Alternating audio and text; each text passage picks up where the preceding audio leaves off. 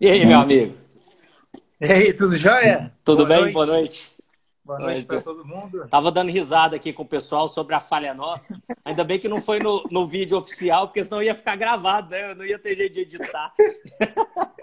Agora eu até tirei, agora tá tudo limpinho aqui no, no na, na frente.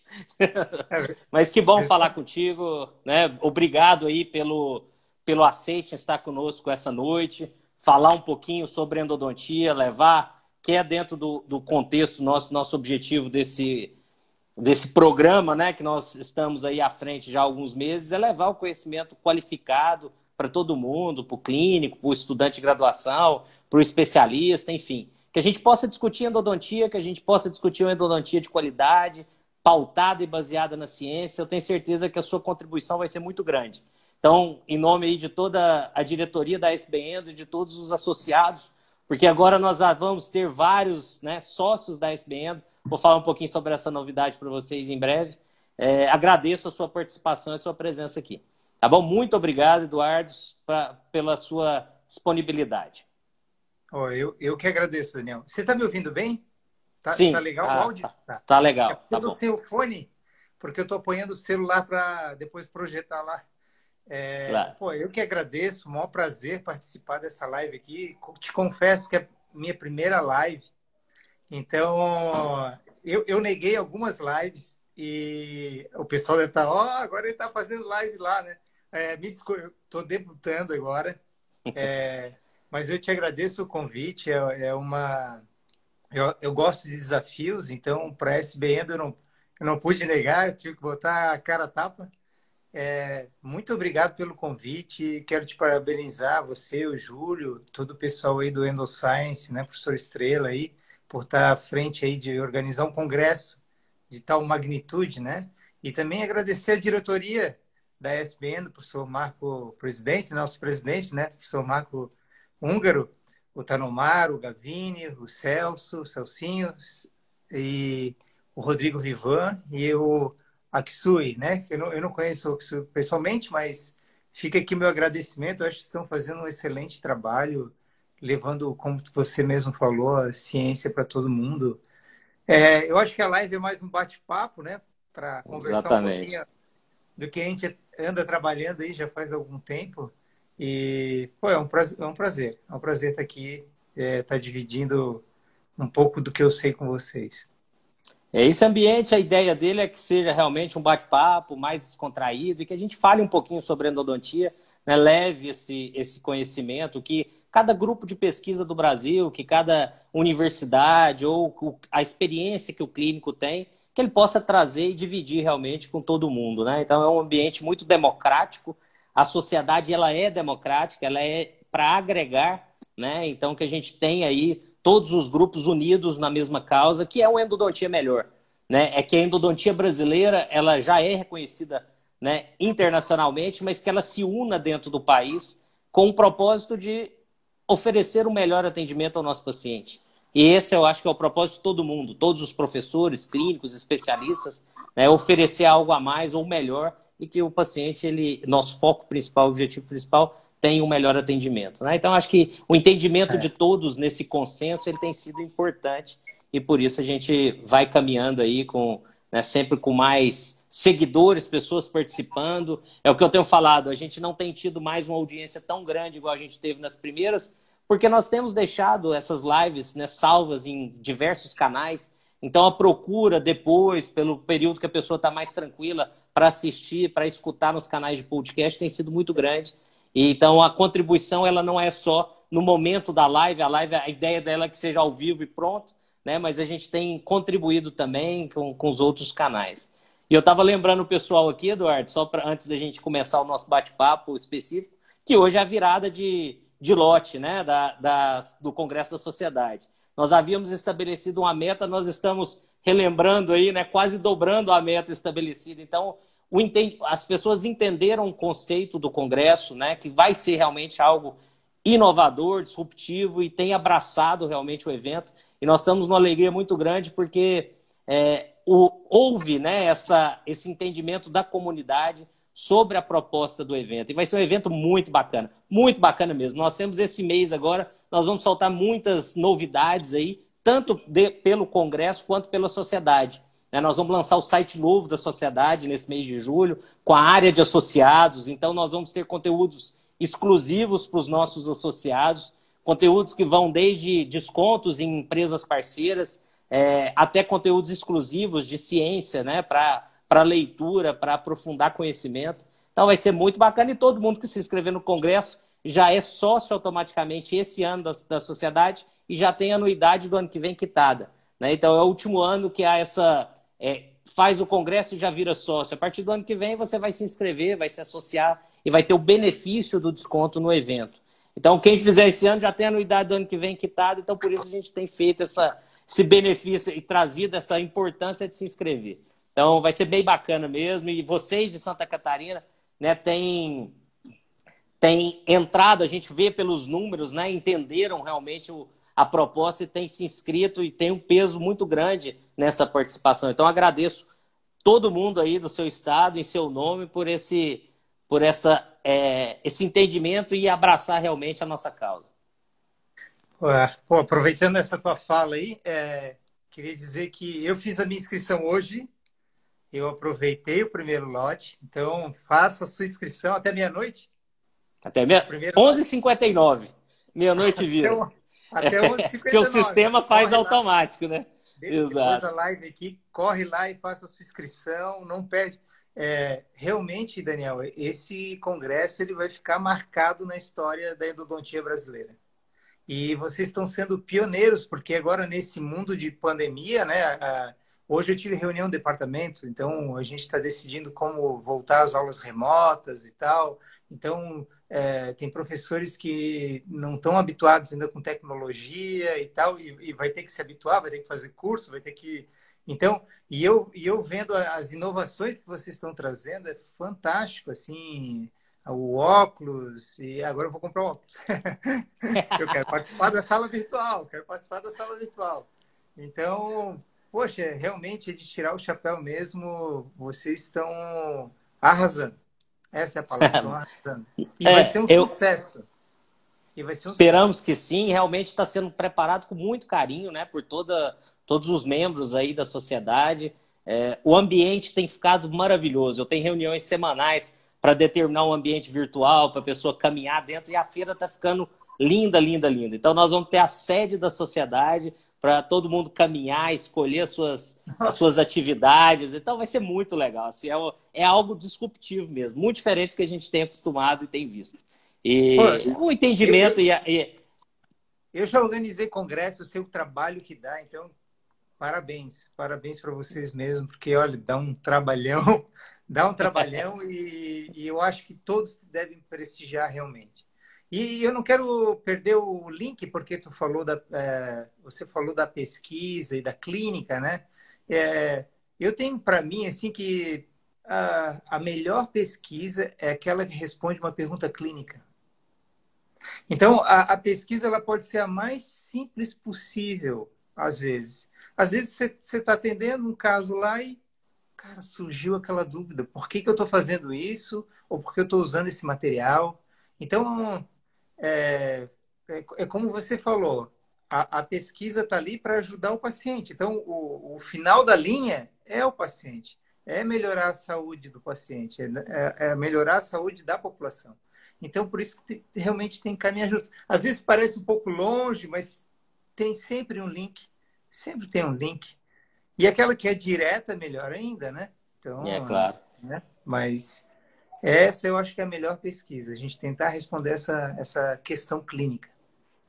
Essa, essas duas né, é, entidades, elas estão de mão da, mãos dadas. Com né? É, a, gente, a gente vê algumas pessoas, às vezes, colocando como é, opostas, né? O pesquisador, o clínico, mas os dois estão caminhando juntos, de mãos dadas. E quando a gente tem a confluência das, das perguntas e das respostas entre a clínica e a pesquisa, nós temos realmente a, a, evolução da endodontia, que é o objetivo de todo mundo, seja ele um pesquisador, um clínico, um clínico pesquisador ou um pesquisador clínico, que é a, que nós somos na grande maioria, né? Então, as, é sempre de mãos dadas, nunca confluente. Quem coloca a, uma, a pesquisa oposta à clínica ou a clínica oposta à pesquisa, ela está indo para um caminho na contramão da evolução da endodontia, que é o nosso objetivo. Eu tenho certeza disso. Mas, professor Eduardo, é, a gente lá. sempre começa né, com, a, com a trajetória, o caminho. Hoje você já está bem sedimentado, estabelecido na Universidade Federal de Santa Catarina, mas teve um, um longo caminho, um longo trajeto. E nós gostamos sempre de valorizar esse caminho, porque não é um caminho fácil, né? é um caminho árduo para todos nós. Né? É, ser um professor, é, ter essa responsabilidade docente, ela é muito grande e exige realmente uma dedicação e um caminho de anos e anos até, se você, até você conseguir se estabelecer né, dentro de uma instituição, é, seja ela privada ou particular. Então conta pra gente, desde lá da sua graduação, quando você começou a, a, entender a endodontia, a gostar da endodontia, até hoje ser um grande professor que forma né, é, inúmeras pessoas aí todos os anos, tanto em nível de graduação quanto de pós-graduação. Eu vou resumir, porque na minha apresentação é, vou contar também um pouco dessa história, né, do timeline. É, mas eu, eu, me formei aqui na, na Universidade Federal de Santa Catarina e logo em seguida Claro, durante a graduação fiz iniciação científica, então na endodontia, então me interessei por endodontia e logo após a minha formatura eu fiz um estágio. Na época era o professor Wilson Tadeu Felipe, né? Hoje está aposentado o professor Felipe, mas me convidou para fazer um estágio e seis meses depois, se não me engano, isso, eu comecei o curso de especialização na Federal também e, ao mesmo tempo, eu passei num concurso para substituto. Então, eu costumo dizer que, na época, porque o concurso substituto são dois anos, né? Então, foi a época que eu mais estudei na minha vida. Por quê? Porque eu fazia especialização com os professores que me davam aula na. É, quer dizer, eu dava aula com os professores que me davam aula na especialização. Então, meu amigo, eu estudava bastante. Pesado. Era pesado. Então, depois, depois de for, é, feito a especialização, eu fui para o consultório e fiquei como voluntário. Aí, eu acho que foi dois, dois anos voluntário e fiquei assim, eu acho por uns quatro anos, mais ou menos, quatro, cinco anos. Porque não tinha curso de mestrado nem doutorado aqui na Federal. Não, não, existia. E aí, depois, depois desse tempo, eu disse, ah, é docência mesmo que eu quero. E, e prestei para Bauru, na USP, né? lá na FOB. E, e, e né, caí de paraquedas lá. Me lembro que eu ganhei uma, acho uma carta de indicação para o professor Baratieri, mas foi muito tranquilo. Quem me entrevistou lá foi, é, se eu não me engano, o professor Brandão, tomando um café na cozinha, nunca me esqueço. Ele, ele, ele entrou na conversa comigo, fiquei tomando café com ele, daí os outros professores entrevistaram todos. Quando a gente saiu da cozinha, já tinha acabado as entrevistas. que legal. E, e depois de é, Bauru, daí é, teve um intervalo de tempo que para abrir o doutorado lá, né, era o mestrado, para abrir o doutorado ia levar um ano. Daí eu prestei em Araraquara. Para minha sorte, prestei em Araraquara porque foi legal para caramba, porque conheci outras pessoas, né, é, outros grandes professores e, e, e, fiz lá o doutorado, né? E, de, e depois, é, o, doutor, o meu doutorado eu fiz em dois anos. Levei dois anos para fazer o doutorado e, e, eu terminei em 2007. Em 2008 abri o concurso aqui na Federal e eu vim, por sorte, né? né? Pô, fazia 10 anos que não abri o concurso aqui e tive a, a, a felicidade de passar e até hoje sou professor. E, e assim, só para concluir a carreira, assim, vamos dizer, a, a carreira acadêmica, eu fiz um, um ano sabático, com você, você fez lá na Austrália, né? É. A gente chama de pós-doc, só que lá é ano sabático, né? Então, fiz lá com o Dr. É, Franklin Tay, lá em Augusta, Augusta, lá em, nos Estados Unidos. Foi um ano e meio, mais ou menos, de pós-doc, que foi bem legal também. Foi bem legal. Bem, é uma experiência é fantástica, né? É, é essa, essa experiência fora e, e com, num momento de mais maturidade até, né? Para se é. se avançar um pouco mais dentro do que a gente tem de, de, de oportunidades. Então, pós-doutorado ele é uma oportunidade te, bacana. Vou te dizer o seguinte: uma vez eu estava tomando banho e daí me veio um insight, né? Poxa, por que, que eu gosto de ser professor, né? Aí pensei comigo, porque eu sou um eterno estudante. É isso que é o legal, a gente sempre está estudando. É. A gente sempre está aprendendo, sempre está aprendendo, sempre está estudando. Eu acho que é isso que motiva a gente. É isso que motiva mesmo, a gente. Mesmo porque nos dias de hoje a gente precisa estudar mais, né? Porque se você deixa algo passar, o aluno ele está com, com a informação na ponta da língua. Né? Há, há, alguns anos ou décadas atrás, o professor ele detinha o conhecimento e pronto. É o que ele passava, o aluno aceitava. Né? Hoje não. É. O conhecimento não é de ninguém, ele está à disposição. Então Exatamente. as pessoas buscam a informação e se quem está à frente não tiver atualizado, vai passar pelo é. menos uma vergonha ali, né? Mas é, é a gente precisa, a gente precisa estar tá se atualizando sempre. E, é, e, e, a gente gosta, né? Eu sempre converso isso com o Júlio, de trazer a história de cada um, o caminho de cada um, para mostrar que o que você vai conversar, o que você vai apresentar, né? A discussão que nós vamos ter hoje, não é baseada no que você acha ou uma experiência né, pequena que você tem sobre o assunto. É realmente uma construção de anos passando por diferentes instituições importantes de ensino, né? Então é uma construção realmente né, da, sua, da sua bagagem endodôntica. Então esse é um ponto importante e sempre que a gente tem um convidado a gente gosta de, de trazer a história porque mostra ó, como, como foi o seu caminho né, dentro da endodontia na construção desse conhecimento que hoje você vai compartilhar com a gente aqui, com todo mundo. Então fica aí também mais uma vez obrigado por essa essa trazer esse conhecimento que você agregou durante tantas e tantas décadas aí, anos, né? Que a gente tem. Então, é, fica é aí o agradecimento. Eduardo, vamos falar um pouquinho sobre o nosso tema, né? Você colocou como tema a timeline dos cimentos de silicato tricálcico e hoje se chama de biocerâmicos, né? É, é, é o termo mais comumente utilizado. Então fala pra gente, por que, que você preferiu usar o cimento de silicato tricálcico, tricálcico. e não o, biocerâmico? Porque biocerâmica envolve muito mais coisas do que o silicato. O silicato é uma biocerâmica, né? Então caiu num. É mais fácil de falar, eu acho, né? Do que cimentos, a base de silicato tricálcico ou, ou cimentos de silicato tricálcico. Então acabou caindo, ele não deixa de ser uma biocerâmica, mas acabou virando modismo. E na verdade, quando você pensa assim, né? É, pensando ele pode ser chamado de várias coisas, né? Só de é, cimentos de silicato de cálcio, é, biocerâmicas bioativas, é, tem vários nomes, na verdade. E, e, e, quando a gente classifica os cimentos, se você lembrar, ah, cimentos de óxido zinco eugenol, a base de óxido zinco eugenol, é, cimentos é, de resina epóxica. E daí, ah, também chamam de cimentos hidráulicos, também é outro nome que se dá. Eu andei conversando com, com o professor Mário Tanomaro sobre isso, né? Ele recentemente deu uma aula no. É, foi para uma liga acadêmica e depois ele, a, eu, eu assisti a aula e depois a gente conversou sobre.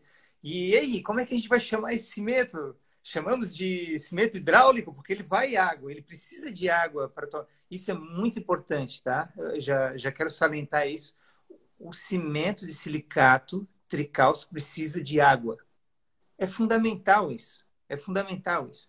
Só que quando a gente fala hidráulico, eu, eu coloquei hidráulico lá no, no, no dicionário, também tem aquele, é, o, eles chamam de cal, que, que toma presa com água, né? Só que não é a base de água, entendeu? Ele não é a base de água. Agora, se você vê uma coisa que tem em todos eles, é silicato tricálcico. Por isso que ou chama a base de silicato tricálcico ou cimento de silicato tricálcico. Tá me entendendo? Então, por isso Sim, que é. eu acho que não cabe bem. O hidráulico lembra muito pressão hidráulica, né? Tem que ter uma pressão, ah, talvez técnica hidráulica, talvez na hora da obturação, alguma coisa assim. Mas chamar ele de hidráulico eu não concordo muito, não. Então, Mário, se estiver me ouvindo aí, vamos chamar de silicato tricálcico. que é o termo mais correto e, e exato, é. né? A gente às eu, vezes eu... cria alguns termos que, que não, não são reais, mas que caem no, no gosto popular, vamos assim dizer, né? E esse pode ser um deles, né? O biocerâmico ele é muito mais é do mais que esse falar, cimento né? que a gente dá, claro. Parece é um trava-língua, você viu que eu até travei a língua é. aqui na hora que eu fui falar, então. é, exatamente. E, e, eu, e, eu, divido essa opinião com o Mário, né? E também. Olha, tá respondendo aí, assim, ó, professor Mário. Aí, ó. Beleza, Marião.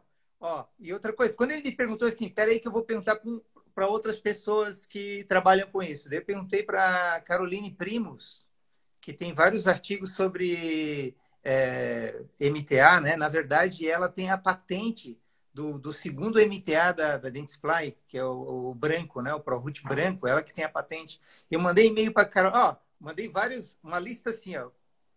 Chamo do quê? Aí ela assim, pode chamar de qualquer um.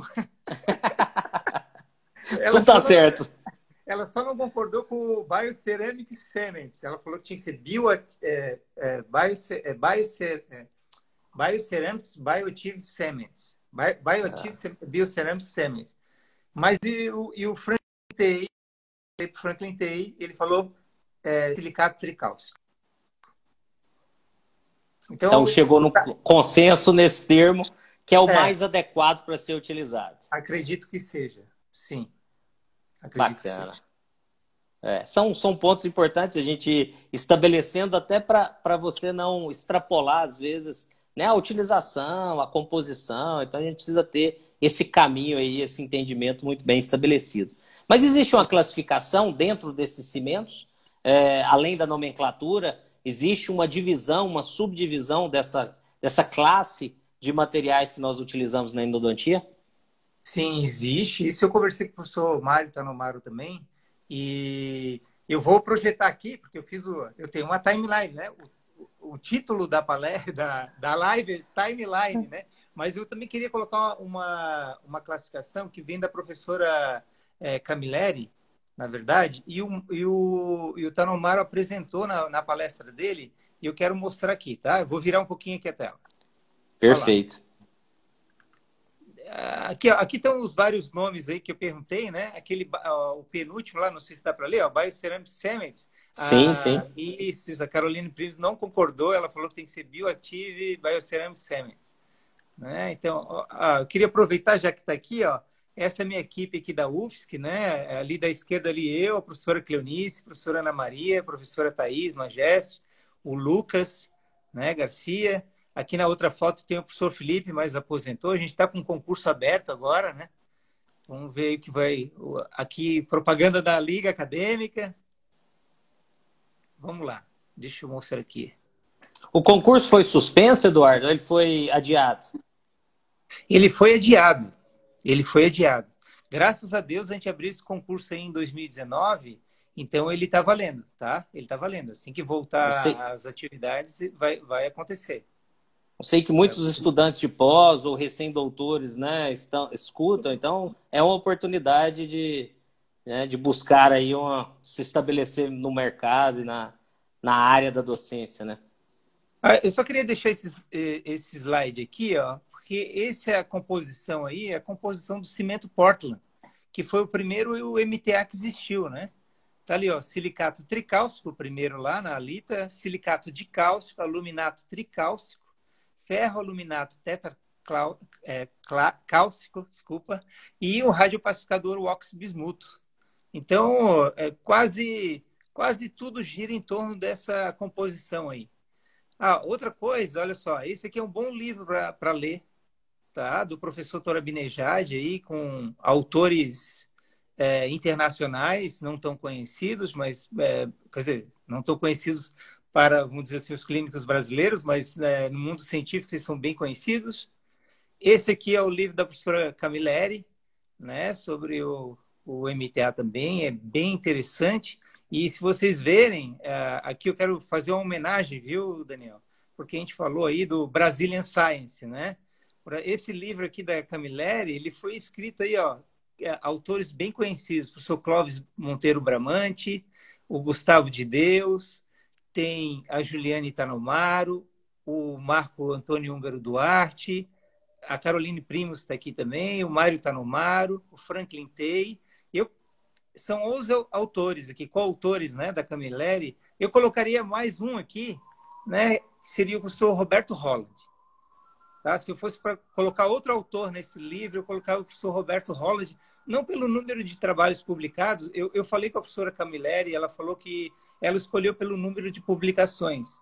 Mas eu acho que assim, que, que o professor Holland, ele, eu botei ali Holland et al, tá? É, é, era o último nome ali da lista. É, que a contribuição de pesquisa do professor Holland eh, no início aí do, da, né, da, do, do, MTA foi muito importante. É muito importante os trabalhos dele. Esse aqui, ó, falando do pessoal lá de Araçatuba, existe um outro livro aqui, ó, que saiu em 2019, vale a pena a leitura, é Brazilian Science. Né? Esse livro de endodontia que, que saiu, eu tenho um capítulo é, que eu escrevi juntamente com a professora Mara e o professor é, Felipe, e também aqui o Gustavo de Deus, o professor Sal, né? o professor Marco Antônio Húngaro.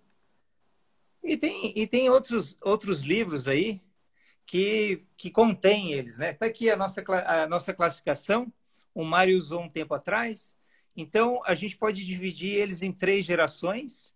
A primeira geração, né, que, que seria o cimento Portland, que tem aquela composição que eu, que eu mostrei antes. É o, é o cimento Portland puro, mais um radiopacificador óxido bismuto. E é misturado com água. Então ele é pó líquido.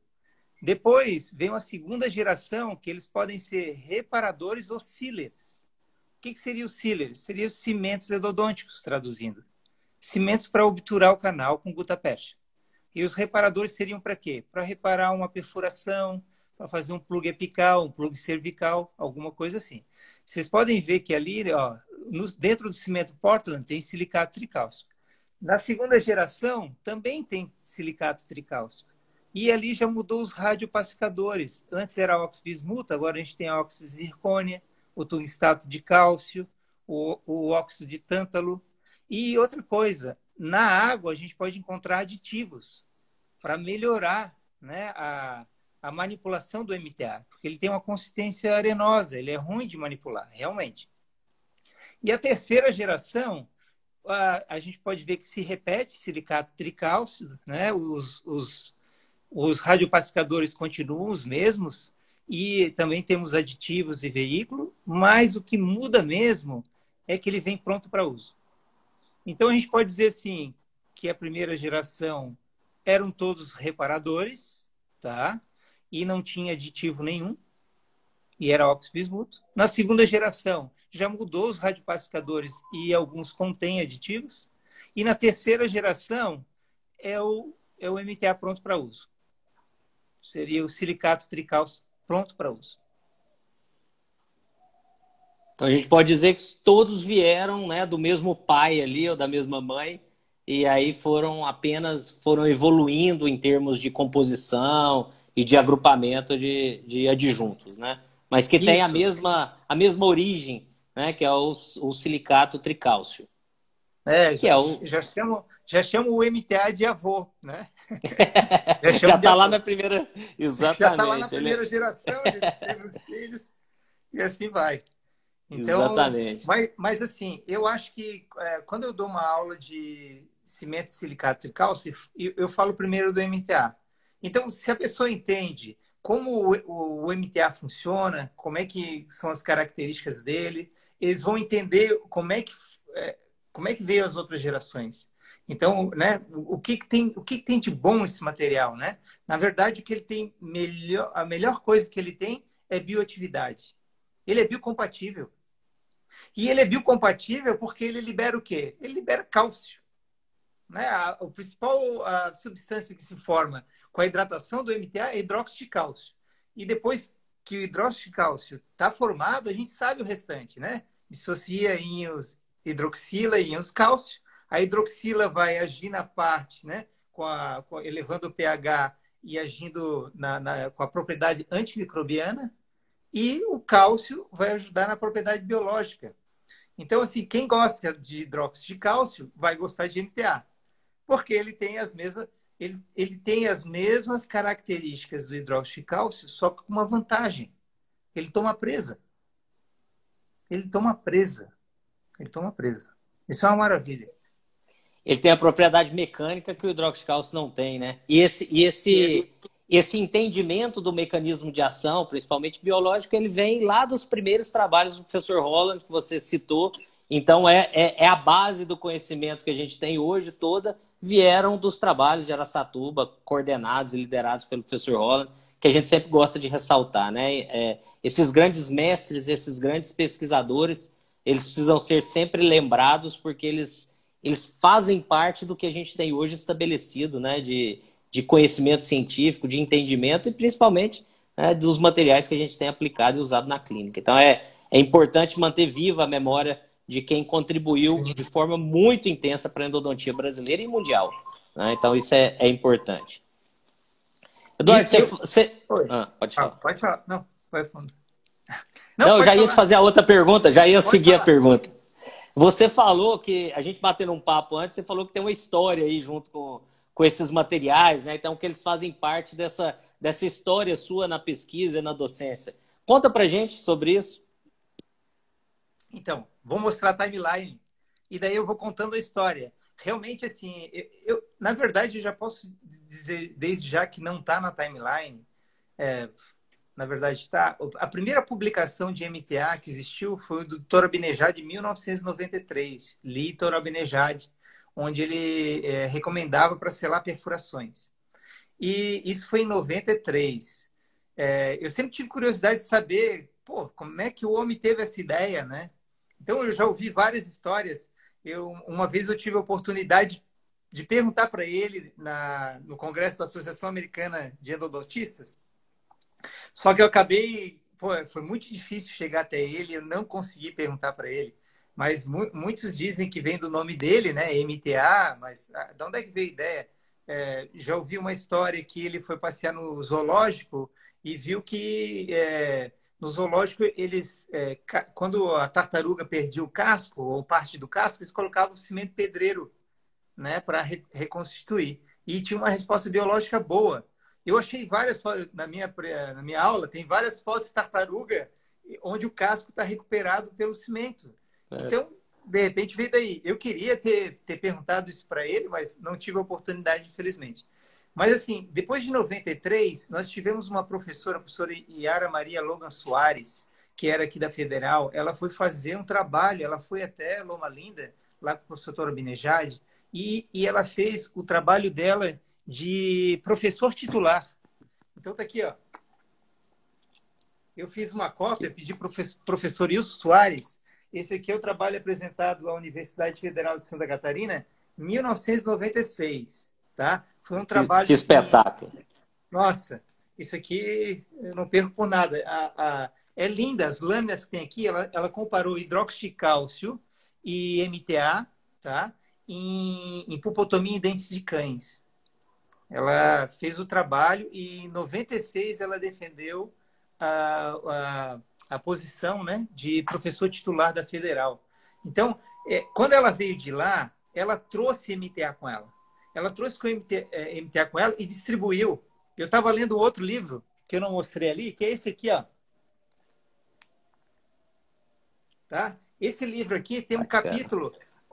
Esse aqui é o primeiro capítulo de livro que fala de MTA, tá? Do professor Holland e do professor Pedrinho Bernabé. Tá? Esse livro aqui tem um capítulo deles.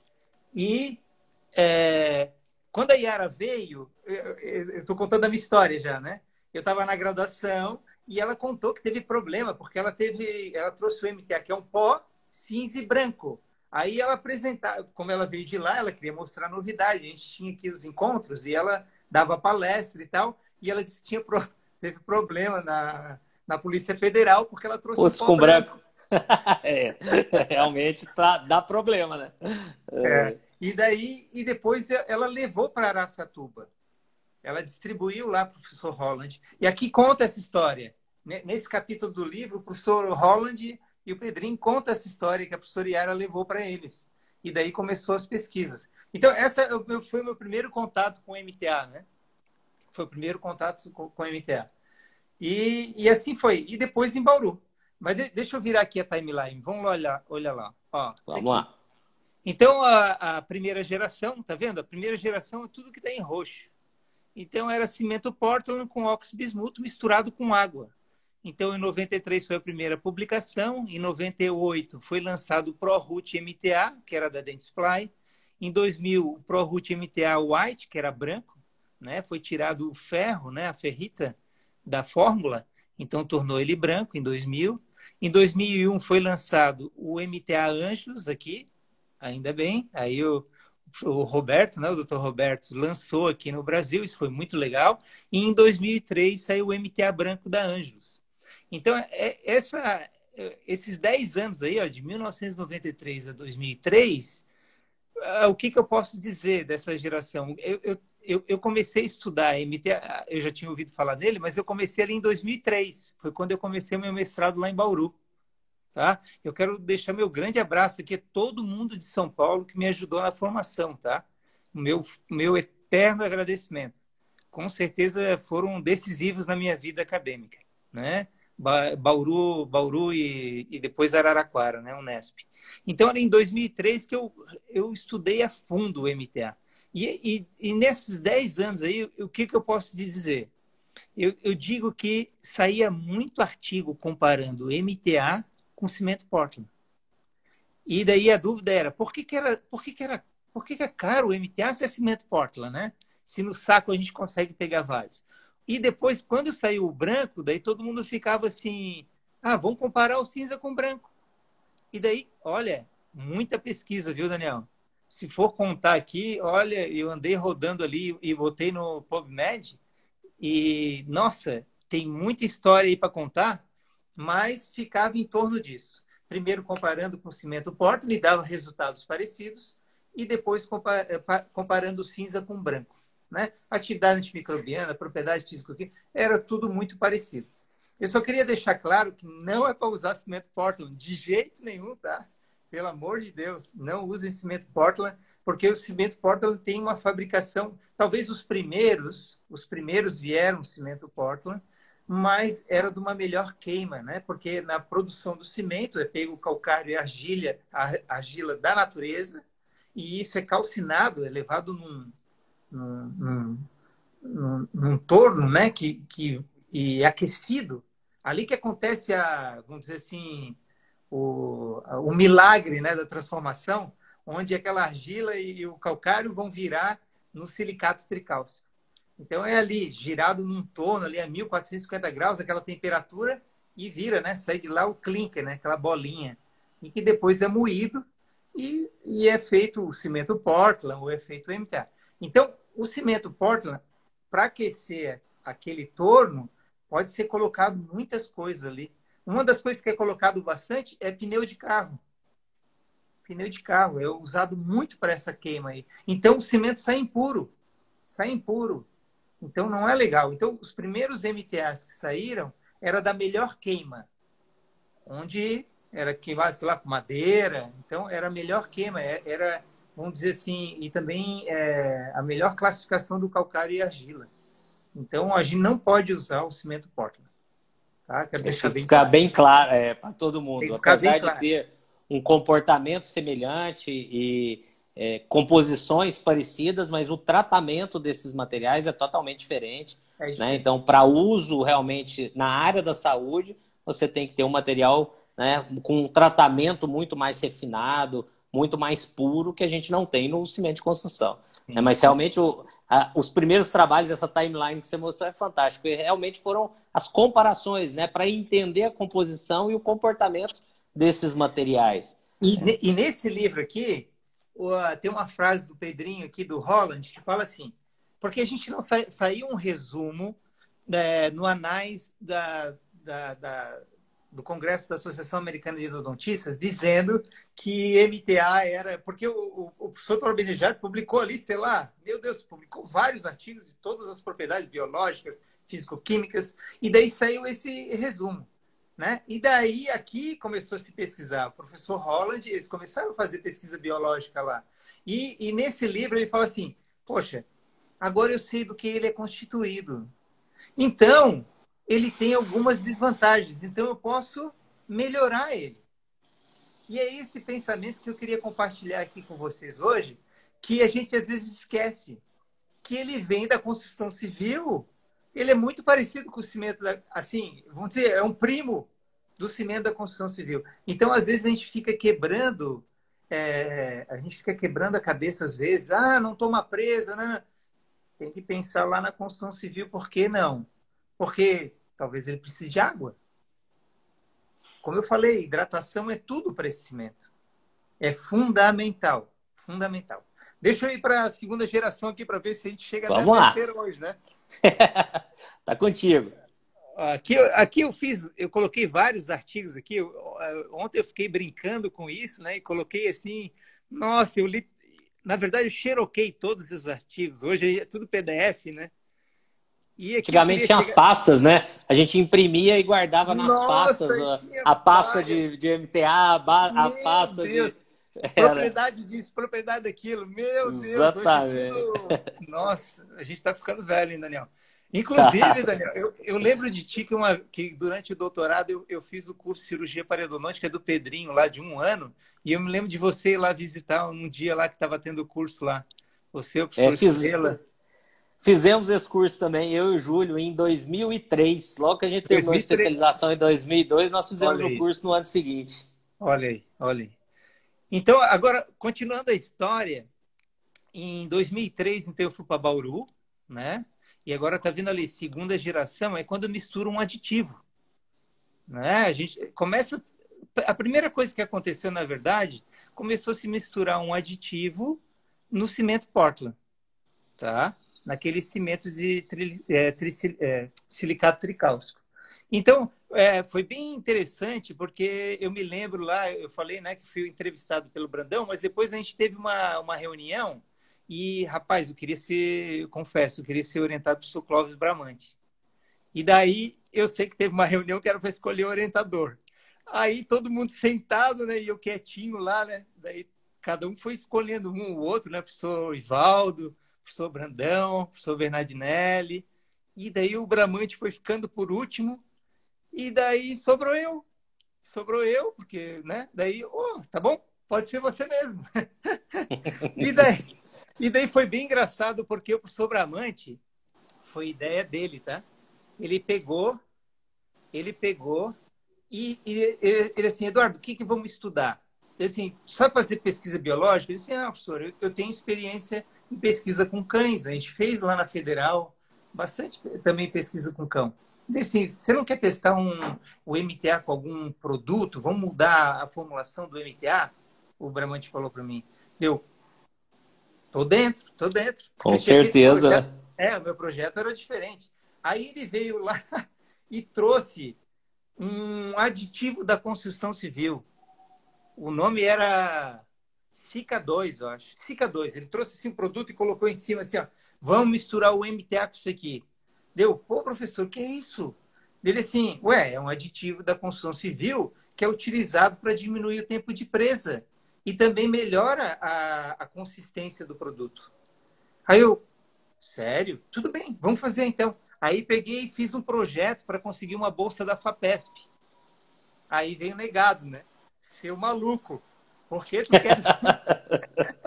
por... por que tu queres misturar o aditivo da construção civil no... e colocar em polpa de, de cão? Tá maluco?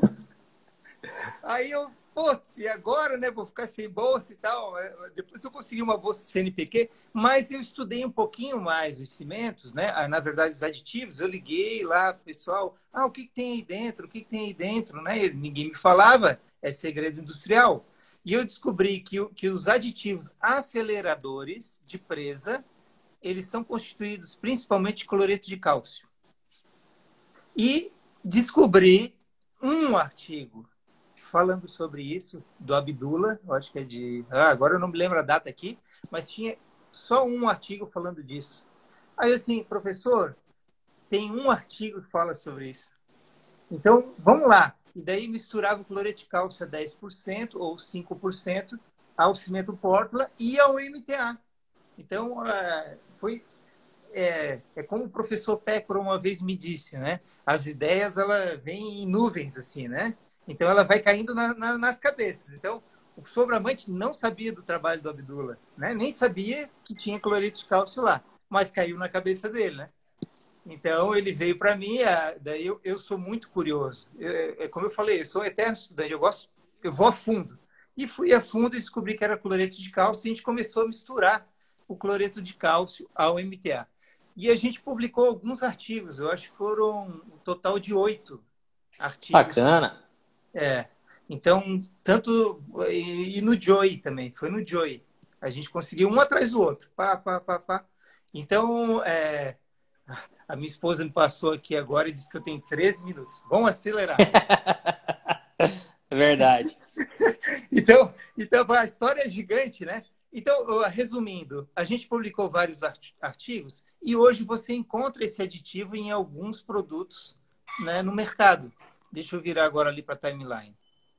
Então, ali, ó, em 2004, saiu o CPM, que era, ele era reparador, né? O CPM do, é, é, é, é, Endo CPM Sealer, que era de obturação já. Eu acho que foi o primeiro que saiu, mas depois essa empresa faliu.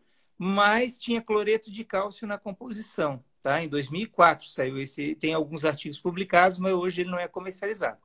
Em 2007 saiu um, um, um de terceira geração. Eu coloquei ele no timeline, mas já tinha saído, já tem alguma referência em relação a ele em 2007. E em 2009 saiu o Biodentin. O Biodentin ele tem cloreto de cálcio no líquido, na sua composição, para diminuir o tempo de presa. Quais eram as desvantagens do MTA? Né? A consistência e o tempo de presa, que era longo. Então, às vezes, você quer colocar em alguma situação clínica, por exemplo, na cirurgia paredodôntica, coloca dentro da cavidade, você quer lavar com soro, por exemplo, ele podia ser deslocado, né? Então a gente queria diminuir, porque o tempo de presa era de quatro horas e a gente diminuiu. É, outra coisa que saiu depois, aí, ó, que é de segunda geração, o MTA Filapex. Né? Ele, na verdade, ele é pasta a pasta. No início ele veio como MTA Obtura, que era, era, era pasta e era pó, e depois ele virou MTA Filapex. E é que eu botei alguns de terceira aqui já, né? E depois ali, ó, vieram mais dois ali de terceira geração, que é pronto para uso, por isso que está em verde, que é o iRoot SP, né, que ganhou aprovação lá na China, e o iRoot BP, que seria um cimento reparador, né, que, que também é, começou a ser é, de uma empresa lá do Canadá. Então, nessa época aqui, o pessoal começou a misturar aditivos. Então, ali de 2004 até 2010, mais ou menos, vários aditivos vieram. E também radiopacificadores. Então, se descobriu que o que manchava, né, o, o que escurecia o MTA era o óxido bismuto, então ele não participava da presa também, não, não participava do final da presa, ele ficava como é, algumas partículas soltas dentro da massa do MTA, isso não era legal. Se, se você pegar um potinho de óxido bismuto, você vai ver que o peso atômico dele é, ele é pesado. Ele é pesado. Então, apesar de ser, ter uma radiopacidade boa, ele, ele é muito pesado e não participava. E também escurecia o dente. Até, até eu tenho um artigo publicado, o artigo que eu publiquei mais rápido na minha vida que foi com o Mário e com, com o Gustavo Sivieri, lá de Araçatuba. Tá? O Gustavo, um, é, porque eu fiz o mestrado em Bauru, quando eu fazia em Araraquara, o, o, durante a especialização, o, o, Gustavo colocou numa perfuração no dente de uma menina que tinha um sorriso lindo. É, o, um pós-graduando da prótese tinha perfurado para confeccionar o pino incisivo dela. Aí chamaram o Gustavo, o, Gustavo, o Gustavinho colocou o cimento, ele deve estar por aí. É, tá aí, tanto ele quanto o professor Mário estão aí oh, conectados. Deus, tudo aí, só tem cara fera aí, então. Daí o, o Mário lembra da história, porque ela, é, é, ela era uma menina bonita, um sorriso bonito, e daí o Gustavinho tinha colocado cimetro cinza, só tinha o cinza. E daí o que acontecia? Passando o tempo, resolveu, o Gustavo resolveu, mas a gente ela, ela fez odontologia, né? Então, a gente pegava o elevador lá, lá na Foar, a gente pegava o elevador com ela, ela sorria e aparecia o cinza aqui assim, ó. Aparecia assim, nossa, o Gustavo assim, meu Deus do céu. E ela não sabia que tinha perfurado o dente dela. Não sabia que tinha perfurado. E ela foi passando os anos e ela foi procurar o professor Mário Tanomaro. E daí, daí, daí eu assim, Gustavo, é a tua chance de contar então o que aconteceu. Aí o Gustavo contou e a gente trocou pelo branco. E na hora resolveu. Eu não sei se ela está vendo a gente agora, eu não sei como está agora. Por quê? Quando a gente colocou o branco na hora, resolveu, mas a gente sabe que com o tempo, por causa do óxido bismuto, ele vai escurecendo. Então, eu não sei como é que está o caso hoje. Eu sei que ele foi finalizado até pelo Vitor Cavridio, Cavridio, né? que é da estética. Ficou lindo o Sim. sorriso dela, tal, fez umas facetas tal. Mas eu não sei, eu tenho maior curiosidade de saber como é que está hoje, né? Porque pode ter escurecido de novo, infelizmente. E, então, é, mais uma história aí. Eu te falei, tem, tem várias histórias aí no meio aí. Então, dos aditivos, o cloreto de cálcio está em vários produtos ainda no comércio.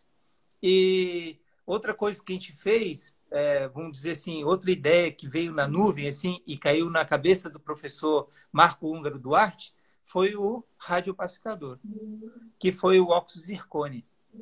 Uma vez o, o, o, sal, eu chamo de sal, né?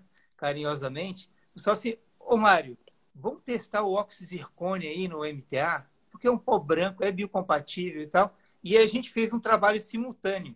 A gente até brinca quem publicou primeiro. Ele está no, no artigo que a gente publicou, eu com o Mário, no Triple Oral, e ele publicou no Joy, tá? Falando do óxido zircone. E hoje o óxido de zircônia também faz parte aí de, da maioria do, do, dos cimentos obturadores. Por isso que eu falo Brazilian Science.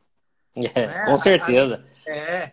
Teve ali o livro da professora Camilleri, se eles estão me ouvindo aí, ó, vão fazer um livro sobre MTA só com autores brasileiros.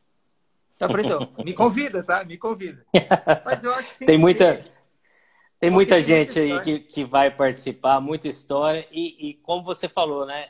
Foram responsáveis por, por que a gente tem hoje, né? Esse conhecimento que, que, que trouxe os novos produtos, a evolução, eles estão baseados no que muita pesquisa brasileira foi lançada. E quando você fala da nuvem, que a nuvem caiu, nesses grandes pesquisadores, nesses gênios que nós temos aqui no Brasil, não é a nuvem que cai, não, a cabeça deles que atrai a nuvem. Então é como se fosse um para-raio de grandes ideias. Então você citou vários aí que estão aqui com a gente, professor Marco oh, Lula, vendo ali, professor Mário Tanomar, professor Brabante. Boa, boa, boa, Sal. Vamos fazer, vamos fazer. E uh, outra coisa, lá, lá na FOB tinha o Ivaldo, né? O Ivaldo mesmo, meu Deus, que bom que eu convivi com ele. Oh, chego até a me emocionar aqui. É. Né? São oportunidades que às vezes passam, né? Mas que ficam guardadas é, com muito carinho por, por nós, né? Com certeza. Vamos lá para a terceira geração? Vamos. Rapidinho. Nós já estamos quase no final. Pois então, rapaz, não deu tempo de quase nada. É muita história. Bacana. Assim que é bom. A ideia é essa. Olha ali. Terceira geração, né? Então são os prontos para uso. E é, eu, eu coloquei ali, é um, é um timeline, não estou colocando todos prontos para. Está misturado aqui, tá? Porque é um timeline. Então, ali de 2016, eu destaco ali o MTA Repair HP da Angelus, né? Ali o Total Fio. O, o Total Fio, na verdade, tem vários nomes, né? Que vem daquele. É, lá do Innovate Bioceramics, lá o, o né? Que tem um nome na Europa de um nome, que é Total Fio. Lá nos Estados Unidos ele é comercializado pela Brasseler, né? E tem o nome de Endosequence BC Sealer. Então ali o MTR Repair também veio, tem aditivo, ele é segunda geração, o Total Fio ele é pronto para uso, é de obturação, tá, tá vendo que e muda também, né? A gente tem reparador, né, o, H, o HP e temos para obturação. Outro é o MTA Flow, Saiu também o ProRoot ES, que era uma grande expectativa, mas eu acho que ele, ele, ele saiu de comerci... É, ele não é mais comercializado, porque é, ele voltou à forma antiga, tem óxido bismuto e tudo. Então, outra coisa, saiu o BioC Sealer em 2008, saiu o BioRoot RCS, né, da Septodonte também é, que não é pronto para uso, ele é pó líquido, por isso é segunda geração, ele está em alaranjado. Tem o Total Fuel High Flow agora lá, saiu aí pertinho de 2000, 2019. Em 2019 saiu o BioC Repair, que é terceira geração, porque ele é pronto para uso, que vem nessa seringa, né? Como vocês podem ver aqui, e, e é da Angelus. Então, o, o que, que mudou? O que, que eu posso dizer agora é, desses novos cimentos, né, aí de terceira geração, até alguns de segunda, que ainda são misturados pó líquido. Mudou tamanho de partícula. que é outra coisa fundamental. Ô, ô Daniel, eu só tenho três minutos mesmo. É, nós já estamos caminhando aí para o final. O papo foi ótimo, assim que é bom. Quando, quando eu vou passando é porque o, o papo tá bom. Mas pode finalizar essa, essa ideia Cara, sua aí. Eu, eu tenho três minutos mesmo. Então... Depois a gente volta para fazer a finalização, mas o que vai ficar gravado é, são esses últimos minutos. Vamos, vamos tentar tá finalizar, então, depois a gente volta e faz o encerramento, tranquilo. É, o que mudou, então, é tamanho de partícula, tá? Então, olha lá, ó. isso nos leva à quarta geração. Tá bom? É, disso que eu, é esse recado que eu quero deixar, tá? O que, que a gente pode inovar daqui para frente? O que, que a gente espera desse cimento? Primeiro tem que lembrar da hidratação. Então, a, a gente, eu sei que a gente quer é, fazer em sessão única, tem uns que querem fazer sessão única ou acabar rápido, né? Com o tratamento endodôntico, mas tem que lembrar que o cimento precisa de umidade. Então, para você alcançar todas as propriedades do cimento, precisa alguma coisa em cima dele, tipo uma bolinha de algodão se você vê o cimento da construção civil, tem várias formas de ficar hidratando o cimento. Várias ou, ou não deixando ele perder a umidade. Tá? Então, olha só, eu andei andando em comunicação com o pessoal lá de Stanford, tá bom? Eles estudam muito cimento Portland, tem esse nano tomography assisted chemical correlation. Então, eles usam do, duas metodologias aí para ver dentro da partícula dentro da partícula. Então, a gente consegue ver agora ali uma partícula que depois de duas horas e meias aqui, ó, tá vendo que tem espaços que não foram modificados, que não foram hidratados, tá bom? E aí, ó, você olha aqui o volume aqui, ó, ele era de 10.15 micrometros, tá? E disso aqui só 37,8 foram umedecidos, foram modificados. Então, eu acho que as pesquisas daqui para frente tem que mexer com nanotecnologia. Por quê? Transformando em nano, eu sei que a Angelus tem uma linha de, é, né, que está desenvolvendo o nanocal. Eu acho que quanto menor a partícula, mais fácil de hidratar ela. Quanto mais uniforme a partícula, mais fácil de hidratar ela. Então, eu acho que o, o nosso biocerâmico aí do futuro está está envolvido nisso, tá? Eu acho que ele vai ser de uso pronto para uso, só que a gente vai melhorar as condições de hidratação dele e a gente alcançar o que, que a gente quer de um cimento obturador, né? A gente pensando, né? O que, que a gente quer? A gente quer que cele, que cele, que se ele expandir, por exemplo, melhor ainda, que ele cele, que ele mantenha aquele canal que a gente desinfetou, que a gente não consegue esterilizar o canal, mas que a gente desinfetou bem, e que ele cele que mantenha selado ali, que mantenha ah, aquilo que a gente conseguiu, né? Mexer é, na microbiota, né? Baixar a microbiota e prender o que sobrou ali nos túbulos dentinários. Então, eu acho que é por aí o futuro. É por aí o futuro. Ó, acelerei agora, hein? Bacana. Mas a gente marca outra, daqui, daqui um tempo a gente volta e continua. Faltam 30 segundos, provavelmente vai cair. A gente volta só para fazer o encerramento e, e despedir do pessoal. Mas é interessante essa, essa perspectiva que você traz né, de um caminho para melhorar ainda mais esse material. Porque é um material que já tem quase 30 anos, que, que vem sendo estudado, mas que ainda apresenta algumas desvantagens, e, e é claro que essa evolução ainda é necessária e é um caminho interessante dessa da nanopartícula. Vai cair, a gente volta agora. Tá bom, tá bom.